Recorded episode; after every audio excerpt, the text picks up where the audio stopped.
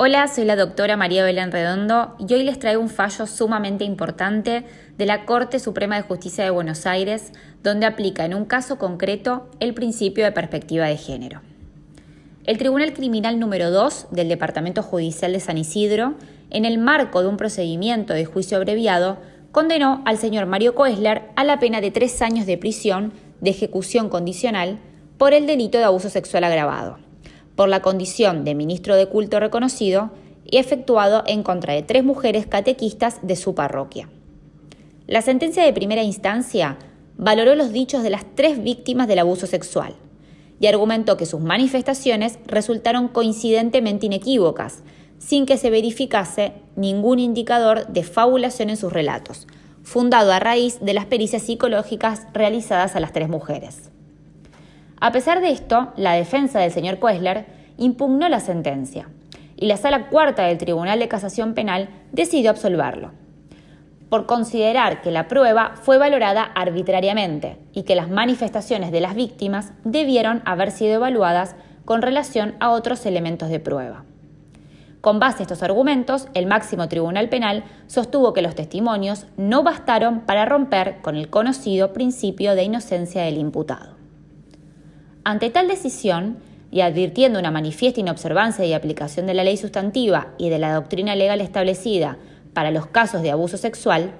la parte acusadora interpuso un recurso de inaplicabilidad de la ley ante la Suprema Corte de Justicia bonaerense, el cual no prosperó, por lo que el caso llega finalmente a la Corte mediante la interposición del recurso de queja. En los argumentos de la impugnación, la Fiscalía sostuvo que el Tribunal de Casación se apartó considerablemente de estándares de prueba internacionales establecidos por la Corte Interamericana de Derechos Humanos, en los casos Fernández Ortega y Rosendo Cantú, en los que consideró que en las investigaciones sobre violencia sexual, la declaración de la víctima constituye una prueba fundamental. Por estas razones, la queja fue admitida en total coincidencia con el dictamen del Procurador General,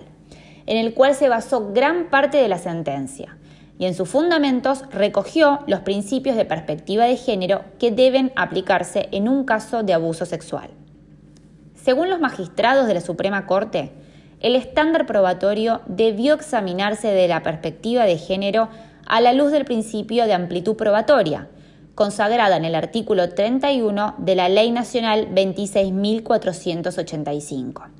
Ley de Protección Integral para prevenir, sancionar y erradicar la violencia contra las mujeres en los ámbitos en que desarrollen sus relaciones interpersonales.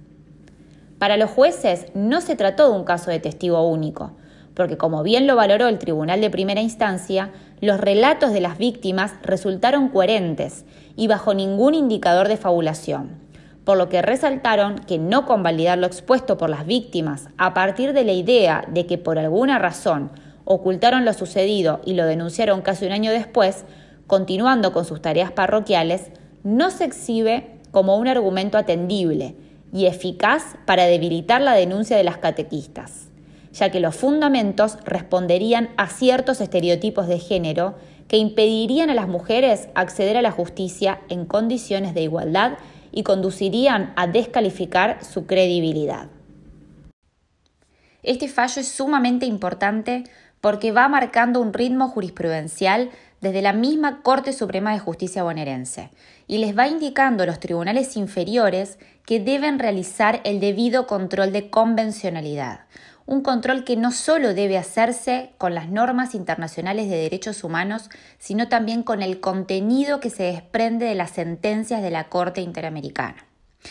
Es por todo lo expuesto que le traemos este fallo y que esperamos que todos los tribunales comiencen a emitir jurisprudencia con perspectiva de género.